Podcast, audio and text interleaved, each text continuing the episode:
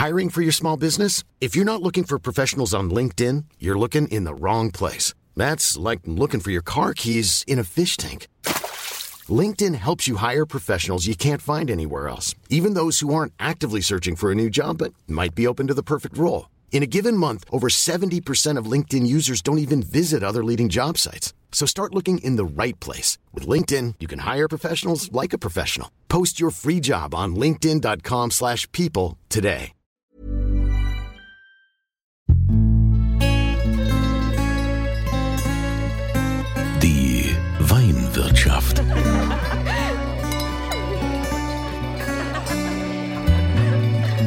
Das schöne Leben mit Andreas Kunze. Herzlich willkommen wieder in der Weinwirtschaft. Heute im Rheingau. Da sind wir beim Weingut Wegeler in Österreich-Winkel. Tom Drieseberg ist hier der Chef und er hat einiges zu erzählen. Es könnte heute also ein bisschen länger werden. Herr Drieseberg, wir haben ja das Beethoven-Jahr. Beethoven hatte mit der Familie Wegeler zu tun, mit der Geschichte. Wir haben nicht nur das Weingut hier in Österreich-Winkel, sondern sie sind auch an der Mosel ansässig. Also müssen müssen wir von ganz vorne mal anfangen, indem Sie die Geschichte erzählen, wie das Weingut Wegeler überhaupt entstanden ist. Ja, auch von mir ein Hallo. Das Weingut Wegeler ist äh, im Jahr 1882 entstanden. Da hat Julius Wegeler, also ein Vorfahre meiner lieben Frau, hat als Mitgesellschafter der Sektkellerei Deinhardt seine Liebe zu großen Weinen entdeckt und hat im Rheingau die ersten Hektar Weinberge erworben und in Rüdesheim ein kleines Weingut dazu. Das Ganze hat sich dann relativ schnell entwickelt. Äh, man konnte im Jahr 1900 an der Mittelmosel in Bernkastel einen großen Teil des legendären Bernkastler Doktors, einer der ganz berühmten deutschen Weinberge, kaufen. Und dann hat Julius Wegeler 1902 in Bernkastel ein Gutshaus gebaut. Und so stehen wir heute mit zwei Anbaugebieten, 100 Prozent Riesling-Trauben, äh, mit, mit zwei Füßen auf dem Boden, ein Fuß im Rheingau, ein Fuß an der Mosel. Um das zu konkretisieren, wir haben etwa 12 Hektar Weinberge an der Mosel, eigene Weinberge und knapp 40 Hektar im Rheingau. Das ist ja schon ordentlich. Also ich meine, gerade an der Mosel zwölf Hektar zu haben, das äh, ist schon was was Besonderes. Hier im Rheingau, man jetzt checkt das auch ordentlich. Aber äh, an der Mosel ist es ja eher alles ein bisschen kleiner, ein bisschen äh, auch äh, ein bisschen steiler. Das ist äh, ganz anders als hier im Rheingau. Jetzt sagen Sie, Sie machen 100 Prozent Riesling. War das schon immer so oder gab es auch mal Momente, wo man gesagt hat, naja, wir könnten uns doch auch mal mit Weißburgunder oder Grauburgunder versuchen? Ja, die Momente gibt es und gab es. Äh, wir sind traditionell ein Riesling-Weingut und Riesling ist eine, eine komplizierte Rebe. Sie ist aber so großartig, wenn man die Vielfalt ausnutzen kann. Äh, man wird Riesling nie ganz verstehen. Ich glaube, so alt kann man überhaupt nicht werden, um, um diese Rebsorte komplett zu verstehen. Überlegungen waren, aber es gibt Lösungen, die äh, auf anderen Wegen herbeigeführt werden können. Wir haben immer überlegt, ob wir Pinot Noir pflanzen sollen und konnten uns nie dazu aufraffen, große Riesling-Weinberge dafür zu roden. Und vor zwölf Jahren haben wir uns am Weingut Krone in Assmannshausen beteiligt und haben das zwischenzeitlich in die Familie übernommen. Und das ist ein reines Pinot oder ein fast reines Pinot-Weingut mit, mit Pinot Noir, also Spätburgunder und Weißburgunder. Äh, und so kann man seine Liebschaften auch ein, ein wenig ausleben. Ah ja, okay, das ist natürlich auch eine Möglichkeit. Aber wenn Sie sagen, äh, der Riesling ist so besonders und äh, vom Riesling kann man nicht genug kriegen, das wusste ja auch schon der alte Beethoven. Ludwig van Beethoven ähm, gehört hier zum Weingut Wegeler, zum Freundeskreis. Wie, wie ist das entstanden damals, diese besondere Freundschaft? Naja, das ist wie immer im Leben. Menschen treffen sich und daraus entwickelt sich etwas. Also die, die Achse Beethoven und Wegeler, die geht zurück ins Jahr 1785.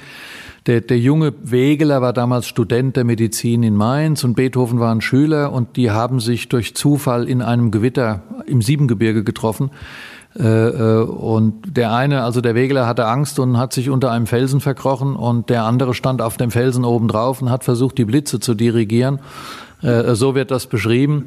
Äh, die beiden Buben oder jungen Männer damals, Beethoven war 15, Wegeler war, glaube 19, äh, die sind dann anschließend total nass zurück nach Bonn zu Fuß und haben in einem Kloster, haben sie dann um Gastfreundschaft gebeten und dort wurde ihnen Wein ausgeschenkt und es gab Brot und vom Nachhausegehen hat dann der kleinere von den beiden dem Abt gesagt, er würde sich gerne für die Gastfreundschaft bedanken und hat auf der Kirchenorgel das Gewitter nachgespielt.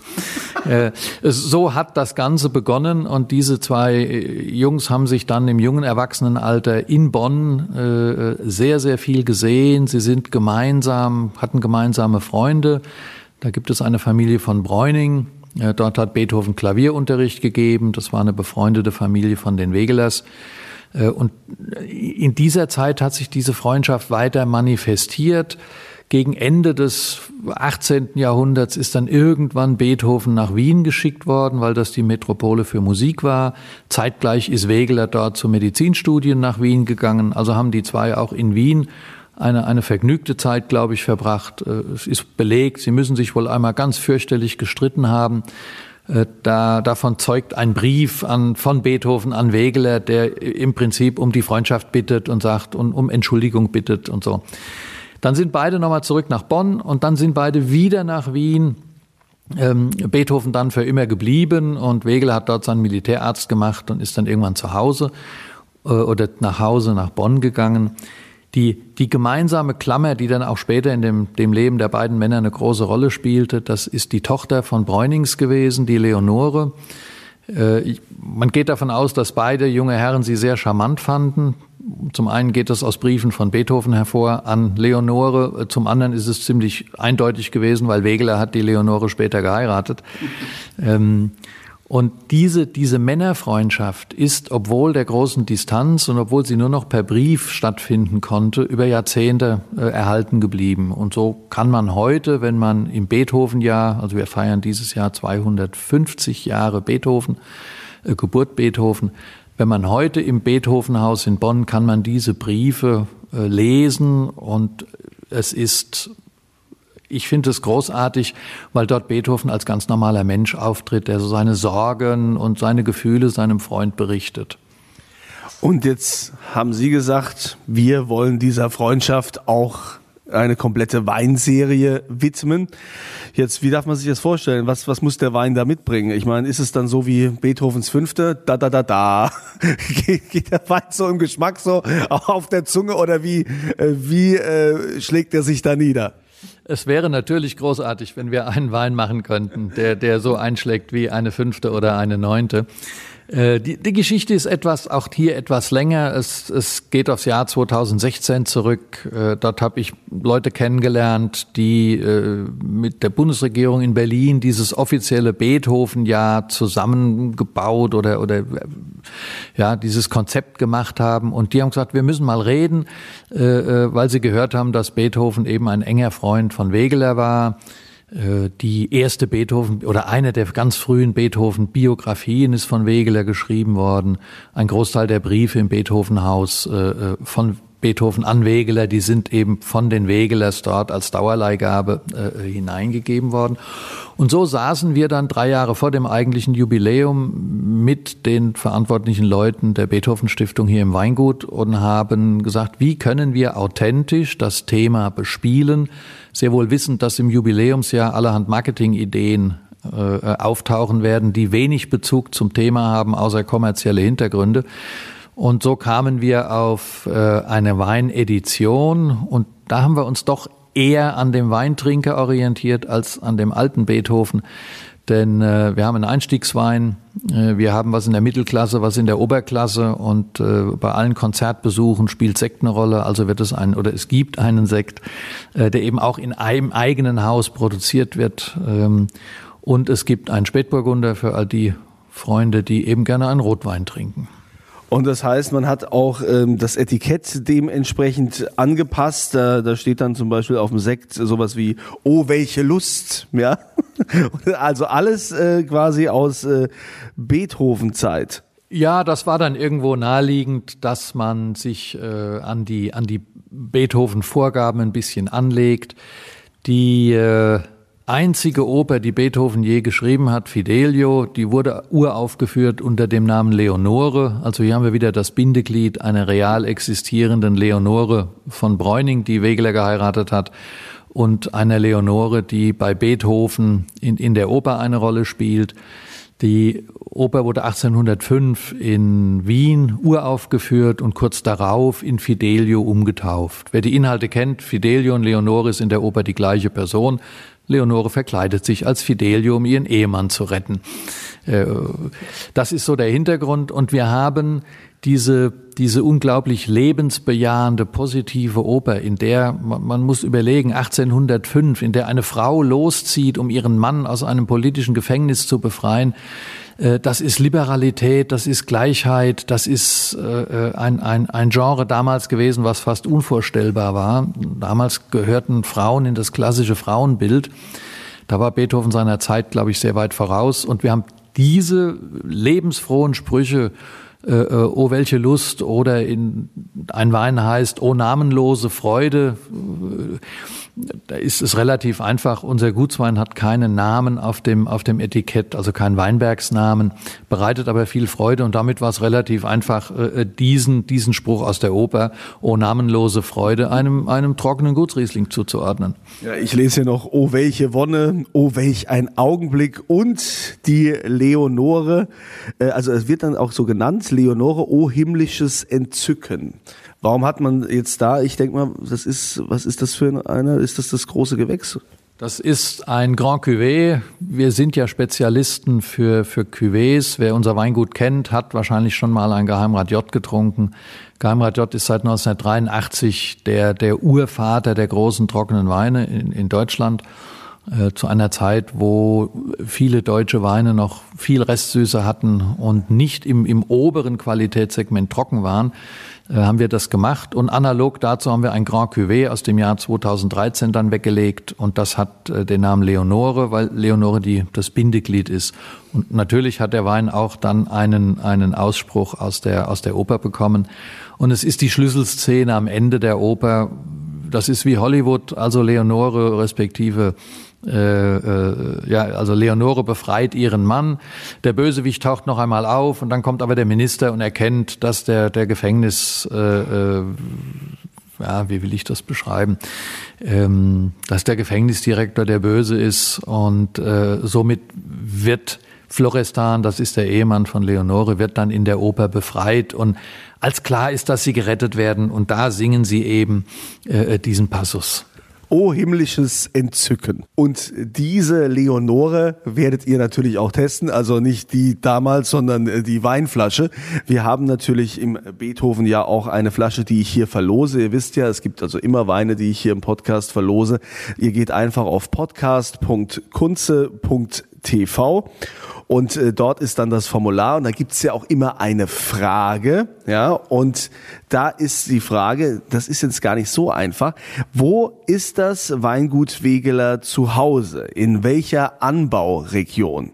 Wir haben ja vorhin mitbekommen, ne, es gibt zwei Anbauregionen. Ne? Hm und hm. Ja, das bitte dann in das Formular eintragen und dann an der Verlosung teilnehmen. Jetzt ist ja nicht nur äh, Beethoven, also es ist anscheinend schon so, dass beim Haus Wegeler klar war, also da sind früher schon die Promis ein- und ausgegangen. Äh, ihre Weine äh, sind ja also auch schon königlich äh, genossen worden. Ja, wir sind ein, ein spezialisiertes Weingut, vor allem auf gehobene Gastronomie, für, für große Essen, für Gala-Dinner und äh, wir haben seit, ich denke mal, spätestens seit dem Zweiten Weltkrieg immer wieder enge Kontakte in diverse Regierungskreise hinein. Also Königin Elisabeth von England, also die zweite, äh, die hat bei ihren letzten beiden Staatsempfängen in Deutschland jeweils einen Sekt von uns getrunken, eben auch Geheimrat J, um das aufzuschlüsseln, der, der Gründer der Weingüter hieß Julius und war von einem Titel her ein geheimer Rat. Und da kommt der Name Geheimrat J her und den gibt es als Wein und als Sekt. Äh, das heißt, Königin Elisabeth durfte den schon zweimal genießen. Äh, beim ihrem letzten Staatsempfang in Deutschland, Königin Beatrix von den Niederlanden hat ihn auch bekommen. Äh, es gibt eine schöne Geschichte während des G8-Gipfels 1998. Dort hat Bill Clinton und Tony Blair und wie sie alle hießen, in zwei Tagen dreimal den, den gleichen Sekt bekommen. War ein reiner Zufall. Der Bundespräsident hat ihn ausgeschenkt, der Bundeskanzler hat ihn ausgeschenkt und der Chef der Altstadtwirte in Köln hat ihn gerade nochmal ausgeschenkt. Vermutlich sind die nach Hause und haben gesagt, es gibt in Deutschland nur einen Sekt. Ja, aber solange er ja gut war, ist, da wissen Sie ja, dass Sie gut aufgehoben sind bei Ihrem Weingut. Jetzt haben Sie ja das große Glück, dass Sie also äh, gleich in zwei Anbaugebieten zu Hause sind, an der Mosel und im Rheingau. Ähm, beides ist, da ist immer der Riesling natürlich, also 100% Riesling. Die Frage, wenn Sie da den Vergleich haben, was kann der Rheingau besser als die Mosel und was kann die Mosel besser als der Rheingau?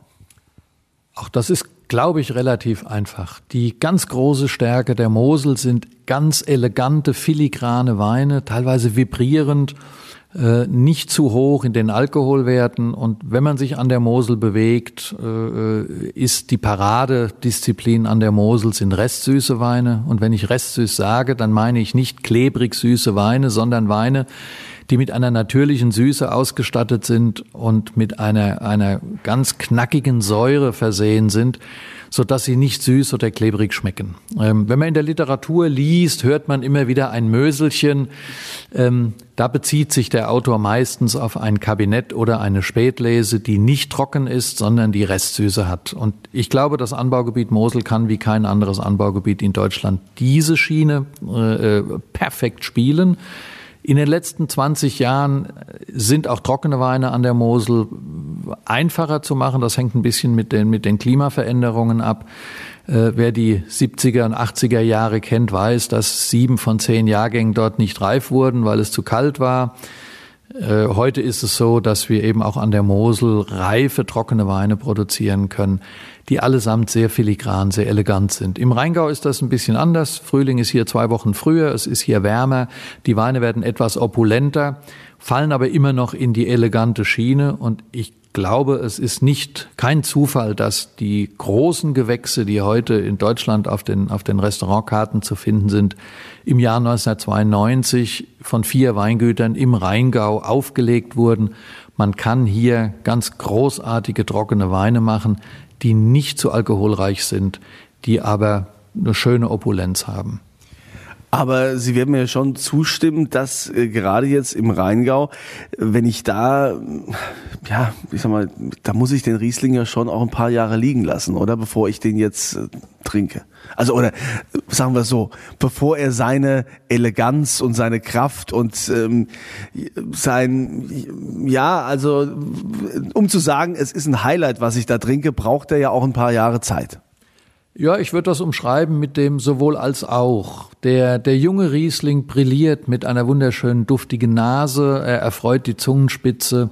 Er hat ganz viel Frucht, obwohl er dafür keine Süße braucht. Das ist ein Phänomen, was manche Leute verblüfft. Sie riechen in so einen jungen Wein rein und sagen, boah, der, der riecht ja super und, und duftet. Und es ist aber kein Zucker, sondern es sind Fruchtaromen, die hochkommen. Das heißt, die, die einfacheren Weine kann man sehr, sehr schön jung trinken. Die großen Weine, ja, da wartet man vielleicht mal ein Jahr, bis man anfängt, die zu trinken. Und dann hängt es vom persönlichen Geschmack ab, ob man sie mit zwei Jahren, mit fünf Jahren, mit zehn Jahren, also ich bringe jetzt gerade wieder große Gewächse raus, die 20 Jahre alt sind, die wir weggelegt haben für, für diesen Zweck. Äh, da ist Riesling eben auch einmalig, weil er eine reife Fähigkeit hat, die vielleicht noch im, im Spätburgunder Bereich zu finden ist. Aber unter den Weißweinen gibt es keine andere Rebsorte, die, die eine solche Reife erzielen kann. Und äh, es gibt eine schöne Querverbindung wieder zu Beethoven und Wein. Beethoven hat 1827, war er schon, schon sehr krank, hat er von Wien aus seinem Musikverleger Schott in Mainz Bettelbriefe geschrieben. Sie mögen ihm bitte guten alten Rhein- oder Moselwein schicken. Äh, er schreibt, die es für kein Geld der Welt unverfälscht in Wien zu haben gibt. Äh, und was macht Schott? Sie schicken ihm einen 21 Jahre alten, also einen 1806er Rüdesheimer Bergwein, vermutlich Riesling, das ist nicht überliefert. Das heißt, man schickt ihm einen 21 Jahre alten Wein, weil man weiß, dass diese guten Weine, wenn sie reif sind, sehr rar und sehr selten und, und ausgesprochen großartig werden.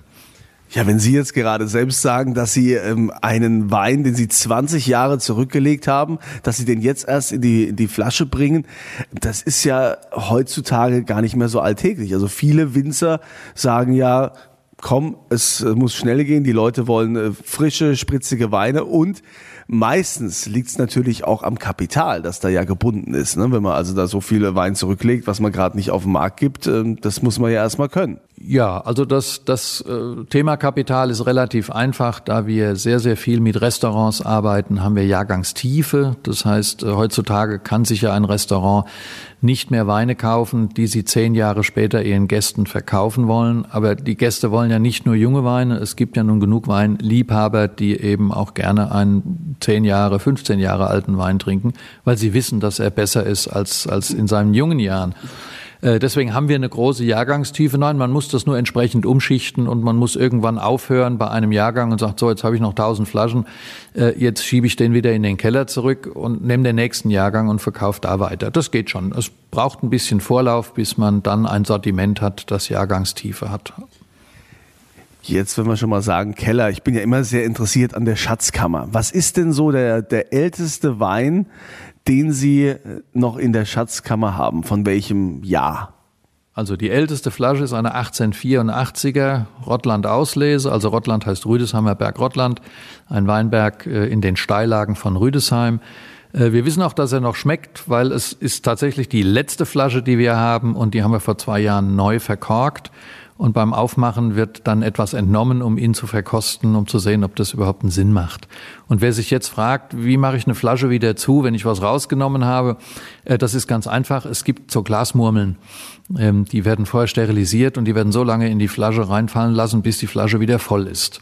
Und dann wird er neu verkorkt. Also wenn man so etwas jemals sieht, weiß man, es war mit Sicherheit eine Einzelflasche, die mal neu verkorkt wurde und mit den Glasmurmeln kann man den Füllstand eben entsprechend wieder anpassen. Da haben wir wieder was gelernt, wieder was gesehen. Also das Weingut Wegeler in Österreich-Winkel, da bin ich heute und ähm, ich bin begeistert, äh, vor allen Dingen, was der Tom Drieseberg so alles zu erzählen hat. Äh, es gibt ja eine mega Verbindung hier zu Beethoven, früher eine Freundschaft äh, zum Weingut Wegeler und deshalb auch im Beethoven-Jahr jetzt 2020 eine ganze Edition aufgelegt.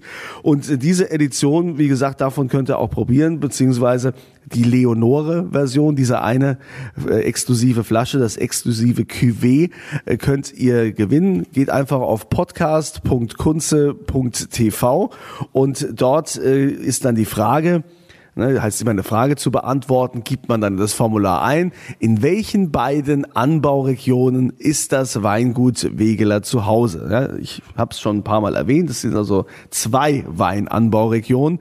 Das bitte eintragen und dann an der Verlosung teilnehmen. Herr Drieseberg, was sind denn so äh, noch so äh, die Ziele vom Weingut äh, Wegeler? Wenn Sie sagen, vor allen Dingen natürlich Tradition, weil wir sind ja auch der ja, der Nobelgastronomie verpflichtet und wollen da gereifte Weine anbieten, also 100 Prozent Riesling, sagen Sie. Um sich auszutoben, haben Sie ja jetzt auch äh, noch ein anderes Weingut hinzugekauft. Krone, hatten Sie gesagt, in Assmannshausen? Ja, das Weingut Krone. Ja, wir haben es jetzt nicht hinzugekauft. Das, das war vor zwölf Jahren, war das Weingut in einer schwierigen Situation und hat einen Partner gebraucht. Und da sind wir erstmal zur Seite gesprungen und haben äh, dort äh, ausgeholfen. Es, es ging um Vertrieb und um Administrationsfragen. Und im Laufe der Zeit äh, ist das dann immer weiter zusammengewachsen und äh, bedauerlicherweise ist dann unser Alteigentümer, ja, er war 86, ist aber dann bedauerlicherweise viel zu früh verstorben und dann haben wir das Weingut äh, dann entsprechend weitergeführt, weil es da keine Generationsfolge gab. Ja, das sind Spätburgunder, hier toben wir uns aus, das macht einen Riesenspaß. Spätburgunder ist in Deutschland noch ein, ein aufstrebendes Thema. Man hat viele Jahre in Deutschland relativ süße Rotweine gehabt und äh, man hat immer nach Burgund geschaut und hat gesagt, da kommen die großen Burgunderreben her.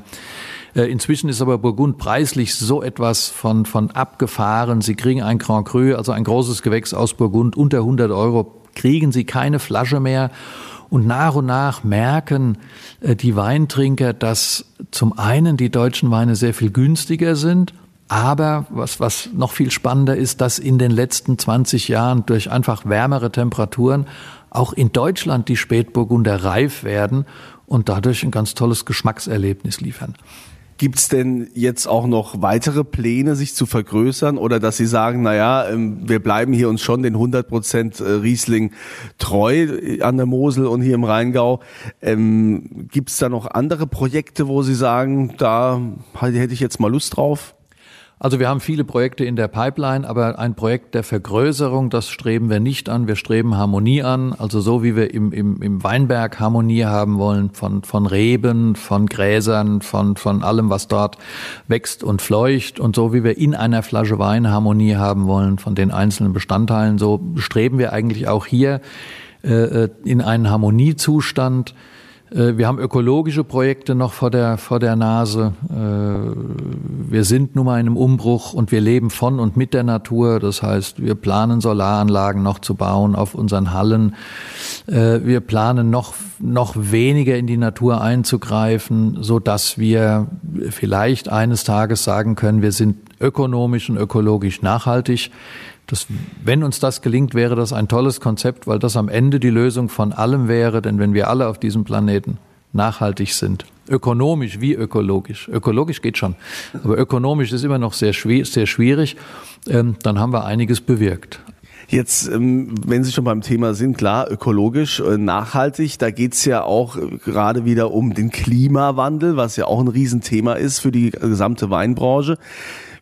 An der Mosel macht man sich da weniger Gedanken, wo man sagt, na ja, wir haben ja hier eher so den kühleren Schieferboden, das ist da kein Problem. Aber äh, wie ist das jetzt im Rheingau, wenn Sie sagen, Sie gehen auf 100 Prozent Riesling? Vielleicht gibt's ja in 20 Jahren gar kein Riesling mehr. Ja, das werden wir dann sehen. Wir brauchen drei Jahre, um zu reagieren. Das heißt, wenn wir einen Weinberg neu pflanzen, dann haben wir drei Jahre später die ersten Erträge.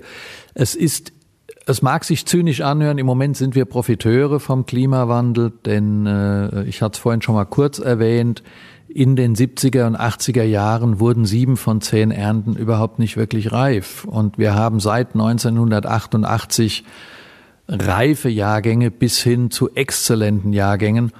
Äh, wir beobachten das. Wir können im Weinberg ein bisschen entgegenwirken. Das heißt, wir, wir haben schon Einflussmöglichkeiten wie wir unsere Weinberge schneiden, wie wir sie bewirtschaften, ob die Trauben früher oder später reif werden.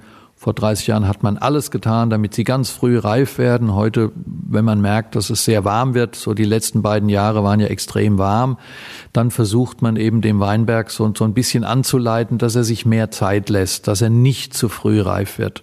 Ähm, da hat man Spielmöglichkeiten. Wie das in 20 Jahren aussieht, das kann ich Ihnen dann in 20 Jahren, kann ich Ihnen das sagen. Äh, es gibt ganz, ganz viele Modelle, die sagen, in Norwegen wird irgendwann Riesling gepflanzt. Ähm, wir werden das beobachten und äh, werden jetzt hier keine, keine Schnellschüsse tätigen.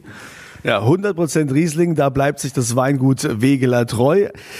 Dann sage ich mal vielen Dank an Tom Trieseberg und äh, wünsche weiterhin viel Erfolg, vor allen Dingen jetzt im Beethoven-Jahr. Und ich habe ja schon gesagt, ähm, wir werden natürlich auch hier in diesem Podcast wieder äh, Wein verlosen.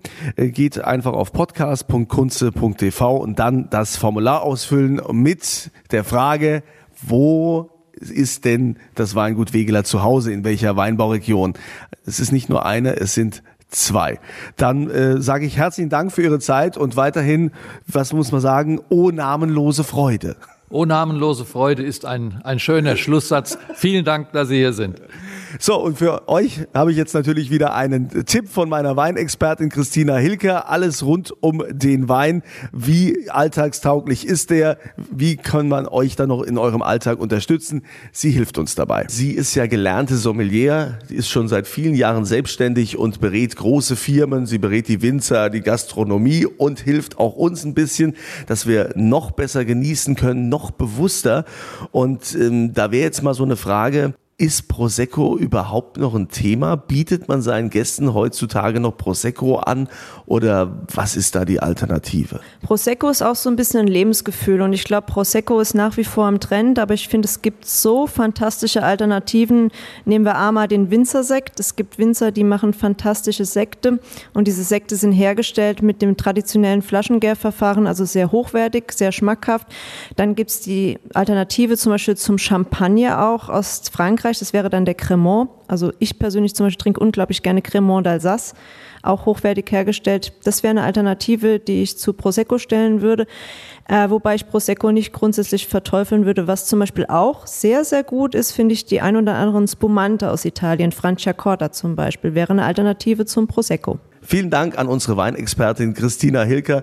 Immer am Ende hier des Podcasts bekommen wir natürlich ein paar Tipps von ihr, wie wir noch leichter und noch besser genießen können. Und wenn ihr auch noch irgendwie eine Idee habt oder eine Frage, die ihr unbedingt mal loswerden wollt, dann könnt ihr mir gerne eine Mail schicken an info@kunze.tv. So, und jetzt eine schöne Woche. Bis zum nächsten Wochenende.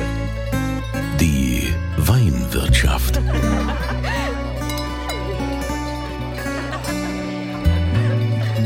Das schöne Leben mit Andreas Kunze.